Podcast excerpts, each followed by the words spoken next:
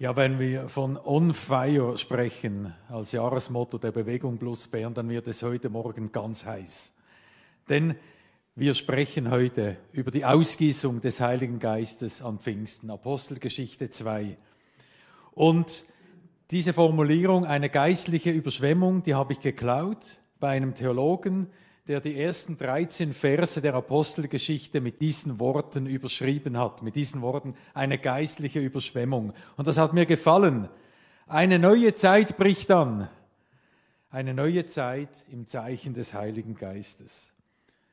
Und wenn jetzt so Schlawiner unter uns sind, die denken, das kennen wir auswendig, Apostelgeschichte 2, und da gibt es vielleicht Leute, die das auch tun, Lass dich neu darauf ein. Lass dich neu darauf ein. Das empfiehlt sich immer beim Heiligen Geist, dass wir uns immer wieder neu darauf und auf ihn einlassen und nicht denken, wir kennen es, wir wissen es. Als erstes, der Heilige Geist kommt. Was ist genau passiert? Wir lesen diesen Text noch einmal aus Apostelgeschichte 2, 1 bis 4. Schließlich kam das Pfingstfest. Auch an diesem Tag waren sie wieder alle am selben Ort versammelt. Plötzlich setzte vom Himmel her ein Rauschen ein wie von einem gewaltigen Sturm. Das ganze Haus, in dem sie sich befanden, war von diesem Brausen erfüllt. Gleichzeitig sahen sie so etwas wie Flammenzungen, die sich verteilten und sich auf jeden einzelnen von ihnen niederließen. Alle wurden mit dem Heiligen Geist erfüllt und sie begannen in fremden Sprachen zu reden. Jeder sprach so, wie der Geist es ihm eingab. In Jerusalem haben sich damals viele Leute aus, aus allen Gegenden der Welt äh, aufgehalten, auch viele Festpilger. Und diese strömen nun zusammen, weil sie dieses mächtige Brausen hören. Und dann hören sie, wie die Jünger in ihrer Sprache Gott loben. Wir alle hören sie in unseren eigenen Sprachen von den wunderbaren Dingen reden, die Gott getan hat. Also sie hören das und sie wissen gleichzeitig, das geht gar nicht. Das ist gar nicht möglich. Das gibt's gar nicht. Wir hören sie in unserer Sprache, aber das kann ja nicht sein. Sie waren zutiefst verwirrt, heißt es im Text. Es heißt weiter im Text, fassungslos riefen sie, wie sind das nicht alles Galiläer, die hier reden? Wie kommt es dann, dass jeder von uns sie in seiner Muttersprache reden hört? Alle waren außer sich vor Staunen. Wir sind, ja, wir sind wohl temperiert, aber ich sage euch, da war gar nichts mehr temperiert. Das war, man, sie waren außer sich. Die. Und dann gab es auch noch andere, die sich darüber lustig machten, die haben zu viel süßen Wein getrunken, spotteten sie. Und ich finde das so faszinierend. Ich habe das für mich zum ersten Mal jetzt so gesehen bei der Vorbereitung auf diese Predigt. Das, aus meiner Sicht kommen da so drei Gruppen von Menschen zusammen. Ich nenne sie mal die Begeisterten, dann die Fragenden und dann die Verdränger. Zuerst zu, zu den Begeisterten. Die Jesus-Nachfolger. Sie sind die Begeisterten. Hinter ihnen liegt eine Zeit des Wartens und des Erwartens.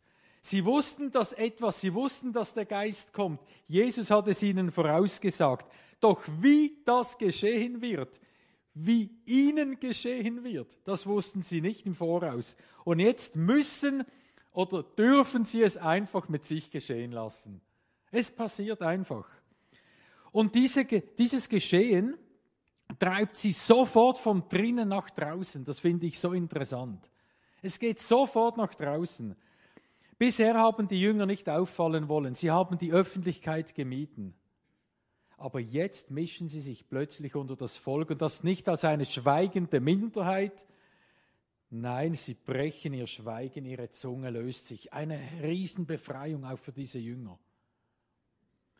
Sie können nicht anders als von Jesus reden. Zu Pfingsten wird wahr, was Jesus ihnen, seinen Freunden versprochen hat. Apostelgeschichte 1.8. Ihr werdet meine Zeugen sein. Die Fragenden, das sind die, die eben einander fragen, was hat das zu bedeuten? Was ist hier los? Was passiert da? Und dann die Verdränger, die, die sich lustig machen und spotten. Für mich sind das Menschen, die zu schnell etwas erklären wollen, weil sie sich insgeheim oder sie wollen sich nicht länger damit auseinandersetzen. Oft ist das auch bei uns so. Wenn wir nicht uns mit etwas auseinandersetzen wollen, haben wir schnell eine Antwort. Die sind, da ist Alkohol im Spiel. Ja, wir kennen solche Argumente, Massensuggestion oder ganz böse, ganz böse, das haben wir auch hören müssen ein Geist von unten. Also das kommt vom Teufel. Zu welcher Gruppe zählst du dich? Gehörst du zu den Begeisterten, zu den Fragenden oder zu den Verdrängern? Im Blick auf das Wirken des Geistes. Ich kann dich ein wenig herausfordern. Einige von uns haben noch den Toronto-Segen erlebt. Was, was hattest du da für eine Haltung? Das ist mir so in den Sinn gekommen bei der Vorbereitung. Thomas, wie war das damals, als es so ganz heiß zu und her ging? Das war so, wenn ich mich richtig erinnere, also 94, 95 ist, ist dieser Toronto-Segen in der Schweiz angekommen. Ich erinnere mich an eine Konferenz der Vineyard hier in Bern, an der gelacht wurde, geweint wurde, gerufen wurde, geschrien wurde, gezittert wurde, gezuckt wurde, zu Boden gegangen wurde haben das einige von euch erlebt? Ja, einige haben das ja hier erlebt, im Saal. Das habe ich ja nur vom Hören sagen. Ne? Da ist auch etwas abgegangen hier in der Gemeinde. Ich besuchte in dieser Zeit eine Bibelschule.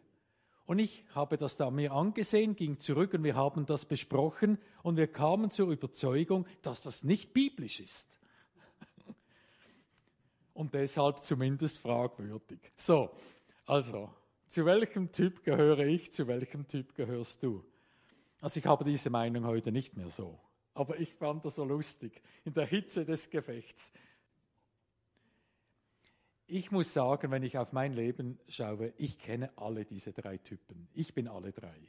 Ja, ich war auch ein Verdränger und ich glaube, es könnte wieder passieren. Ich bilde mir da nicht sein.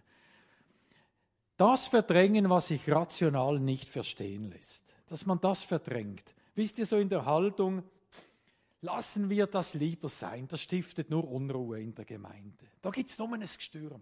Das ist so, vielleicht ein Leiter, Leiterinnenreflex, ich weiß nicht. Lassen wir es sein. Ich war damals nicht unglücklich, dass es nicht bis nach Luzern gekommen ist. Aber vielleicht haben wir ganz viel verpasst dadurch. Fragen. Ich bin ein Fragender. Was habe ich gelesen über den Heiligen Geist? gerade zu Beginn meines Lebens mit Gott, ich habe so viele Gespräche geführt, ich wollte das verstehen, ich habe Bücher von John Wimber und was es damals gab, so viel gelesen. Inzwischen ist, ich denke, das hat mit dem Alter und der Erfahrung zu tun, echte Ruhe und Entspannung eingekehrt, auch dort, wo ich keine Antworten habe auf Fragen. Widersprüche sind für mich keine Bedrohung mehr, wenn es um das Thema Heiliger Geist geht. Ich muss und ich kann nicht alles verstehen. Ich kann eine Ruhe darin finden. Und wisst ihr was? Das ist nicht eine Ruhe, die so aufs Abstellgleis führt. Ich kann darin ein richtig begeisterter sein. Und das bin ich. Ich erwarte es und möchte es, dass es mit uns geschieht, als Gemeinde, mit uns, in unserem Leben, in unserer Nachfolge dass der Heilige Geist wirkt durch seine Gaben, Prophetie, könnte man jetzt ganz vieles aufzählen, dass der Heilige Geist wirkt hier in der Gemeinde, in unserem Leben. Und ich bin zu 100% überzeugt, und das bin ich mehr als früher, das gebe ich zu. Ich bin zu 100% überzeugt, ohne den Heiligen Geist geht es nicht. Das ist für mich so ein, eine Überzeugung, die so gewachsen ist in den letzten Jahren. Wir können so vieles tun. Ich kann einiges tun, aber es geht nicht ohne den Heiligen Geist. Können wir nicht Gemeinde bauen? Die Gemeinde wird nicht stark, sie wird nicht schön. unsere persönliche Nachfolge. Es funktioniert nicht ohne den Heiligen Geist, dass Menschen sich mit Gott versöhnen und jünger werden. Es geschieht nicht ohne das Wirken des Heiligen Geistes. Ich möchte das hier vorne so aussprechen und proklamieren und das auch gegenüber Gott und dem Geist zum Ausdruck bringen. Vater, Sohn und Geist, es geht nicht ohne das Wirken des Heiligen Geistes. Wie ist es bei dir? Bist du begeistert? Fragst du dich jetzt gerade einiges oder bist du bereits am Verdrängen? Wir hatten in der Lebensgruppe einen Austausch am Mittwoch und das war ganz spannend. Sprecht doch darüber in euren Lebensgruppen, über eure Erfahrungen, eure Geschichten mit dem Heiligen Geist, wo ihr steht. Welche Fragen hast du im Blick auf das Wirken des Geistes? Was verdrängst du? Was begeistert dich? Lasst uns darüber im Gespräch sein. Okay? Das war die Einleitung. Nein, das war der erste Punkt. Der zweite. Ich finde das so faszinierend in diesem Bericht, wie Petrus und die Apostel jetzt vor die Leute stehen und erklären. Und ich habe so für mich gedacht und formuliert, hey, das Unerklärliche, das, was doch nicht geht, es kann erklärt werden. Es kann erklärt werden. Damit sage ich nicht, dass das Wirken des Geistes einzelne Phänomene immer rational erfasst werden können, aber die großen Linien sind immer klar. Petrus tritt vor die Menge, er beginnt zu sprechen und er nennt zwei wichtige Dinge, und die möchte ich hier betonen, wenn es um das Wirken des Heiligen Geistes geht. Er nennt zwei Dinge in seiner Rede, die mir so ganz neu begegnet sind. Das erste, das Kommen des Heiligen Geistes ist ein Zeichen der Endzeit. Das müssen wir mal erfassen. Ich lese aus dem Text die Verse 15 bis 17, ich habe sie nicht hier. Petrus sagt, diese Leute sind nicht betrunken, wie ihr vermutet, es ist ja erst 9 Uhr morgens. Nein, was hier geschieht, ist nichts anderes als die Erfüllung dessen, was Gott durch den Propheten Joel angekündigt hat. Am Ende der Zeit, so sagt Gott, werde ich meinen Geist über alle Menschen ausgießen. Das ist so entscheidend, wenn es um das Verständnis des Heiligen Geistes geht. Wir leben in der Endzeit. Seit Jesus Christus diese Erde betreten hat, seit der Geist am Pfingsten ausgegossen wurde, leben wir in der Endzeit. Und diese Endzeit,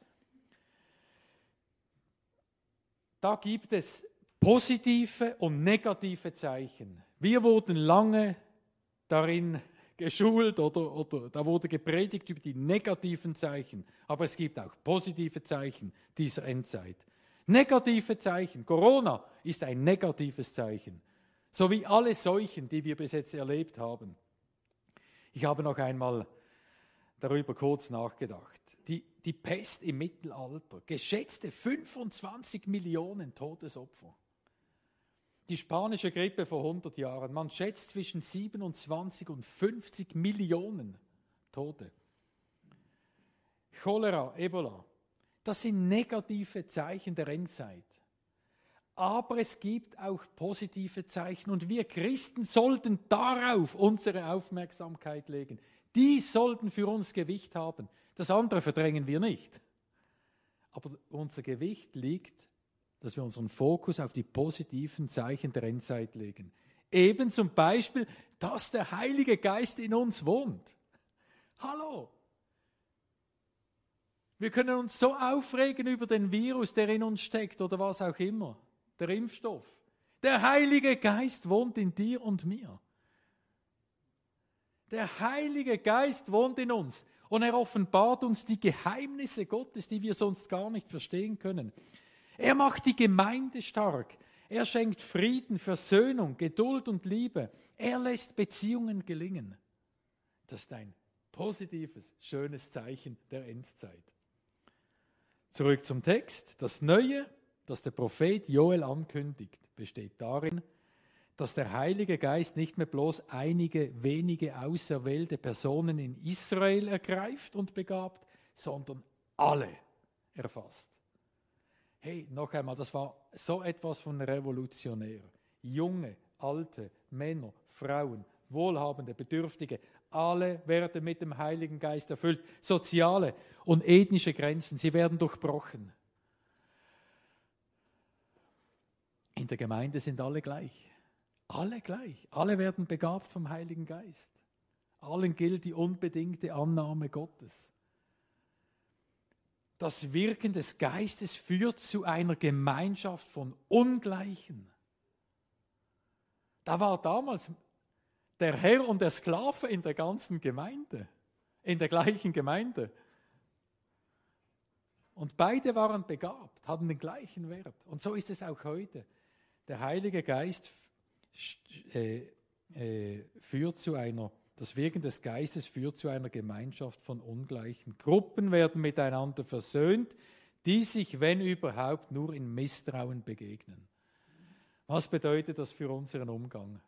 Auch mit dem Virus, mit den Schutzmaßnahmen, welchen Weg wir beschreiten, wie wir miteinander umgehen.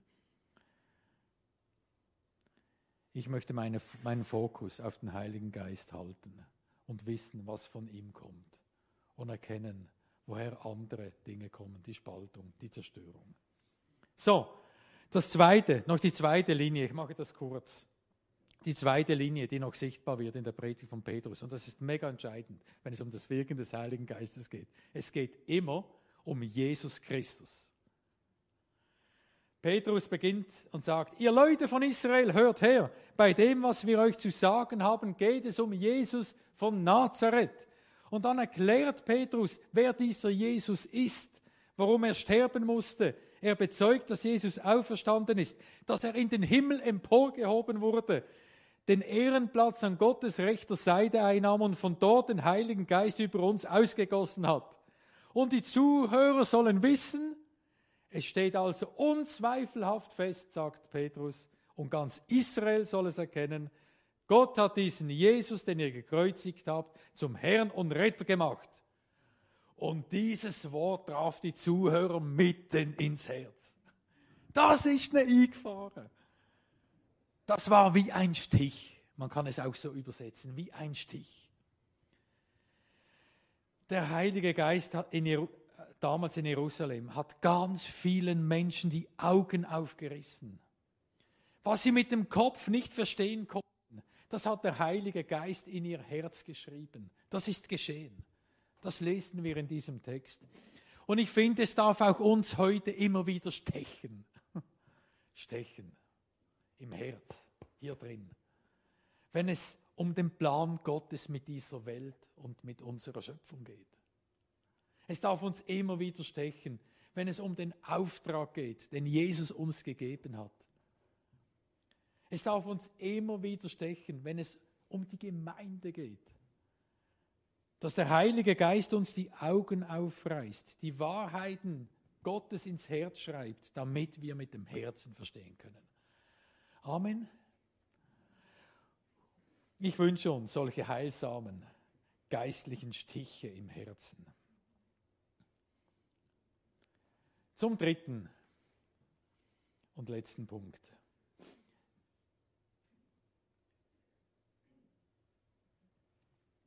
Die Reaktion der Zuhörer. Die Zuhörer waren von dem, was Petrus sagte, bis ins Innerste getroffen. Was sollen wir jetzt tun? fragten sie ihn und die anderen Apostel. Kehrt um, erwiderte Petrus, und jeder von euch lasse sich auf den Namen von Jesus Christus taufen.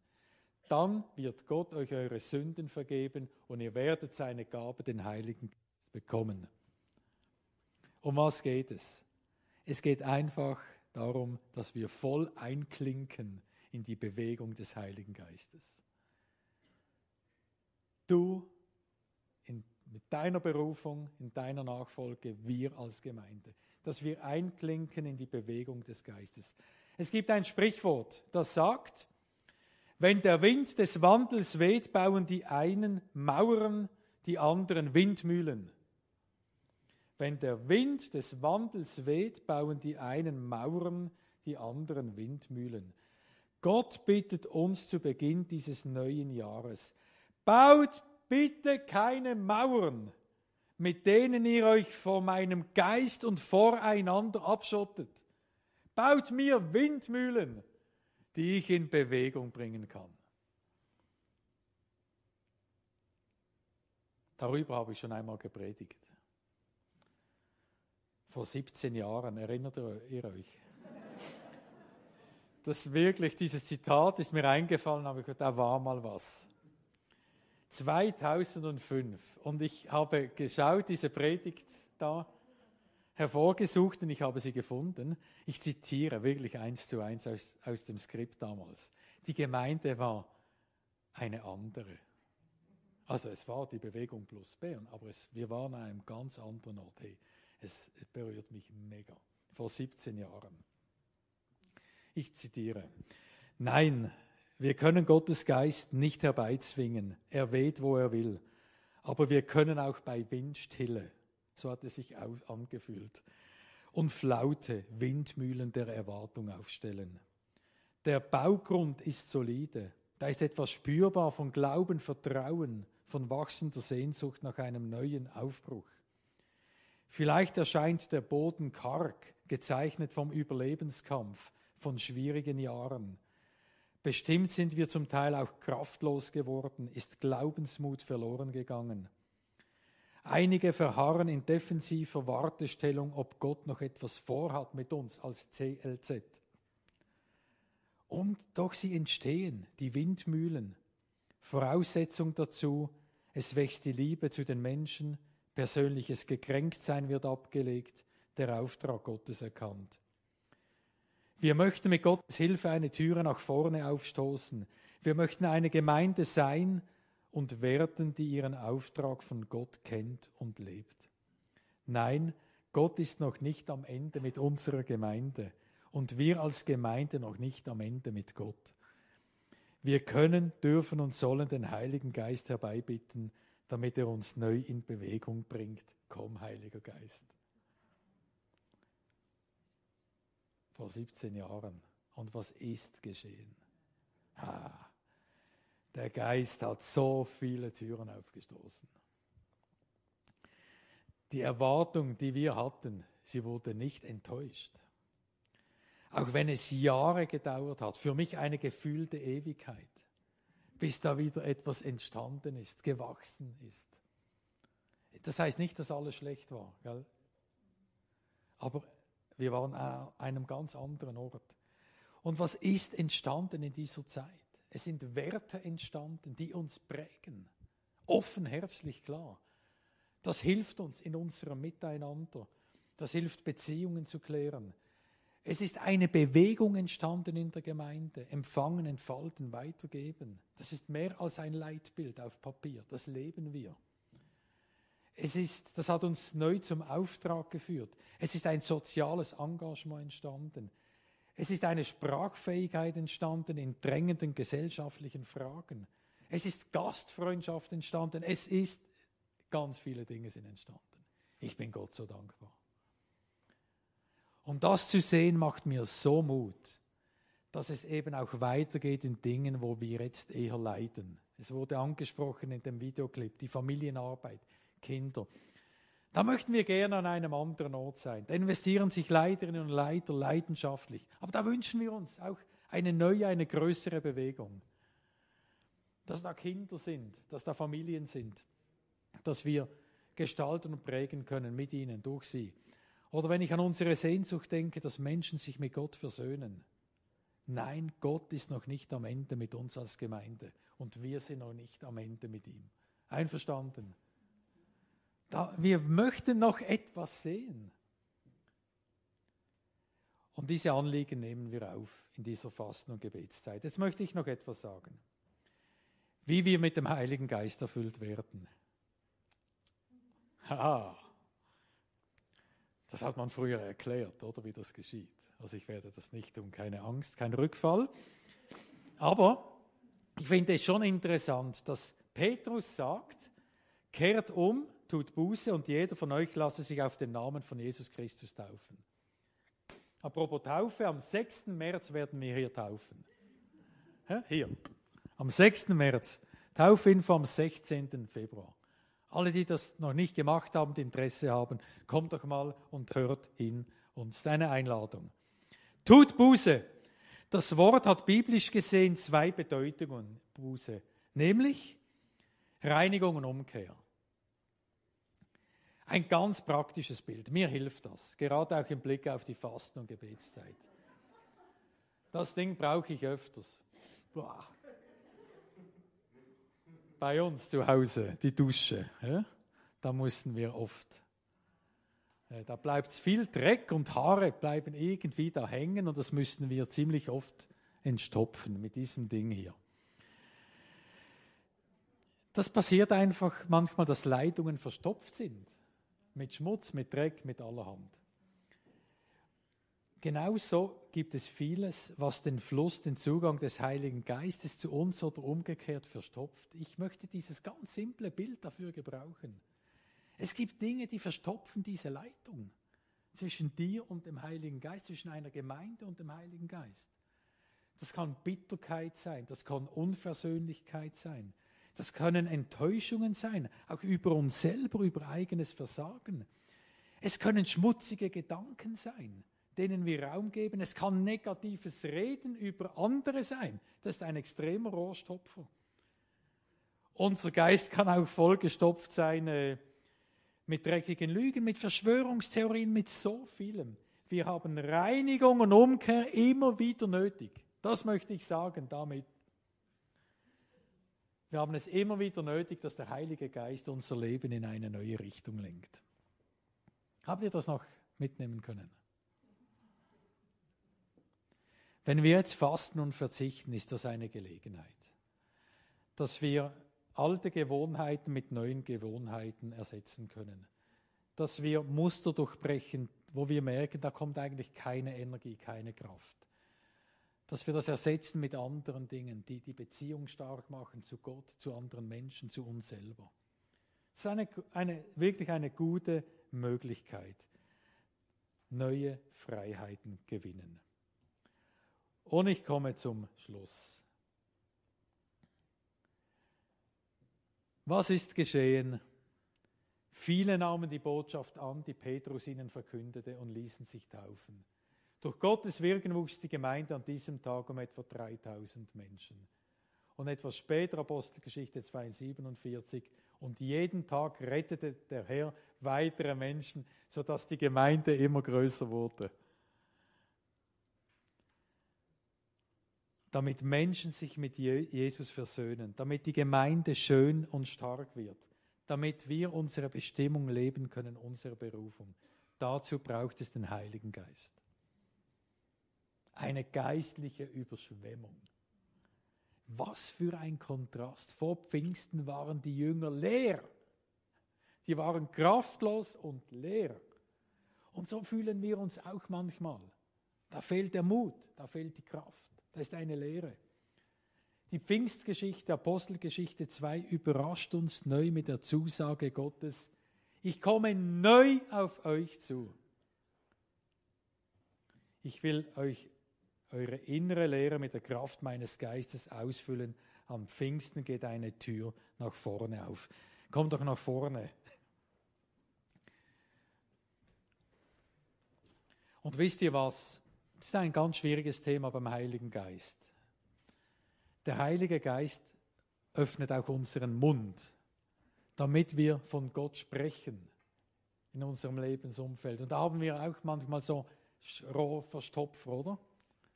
dass wir das nicht tun, nicht wagen. Ich möchte zum Abschluss das sagen. Es soll auch gleich ein Gebet sein. Wenn wir unseren Mund öffnen und über Gott sprechen, dann soll das und muss das nicht etwas Schwieriges und Kompliziertes sein. Lasst uns dann von dem sprechen, was uns im Scheitern trägt. Lasst uns von dem sprechen, was uns Hoffnung gibt. Lasst uns von den kleinen und großen Wunden des Alltags, lasst uns darüber sprechen. Von der Bewahrung in Not, von Gottes Trost in Leiden.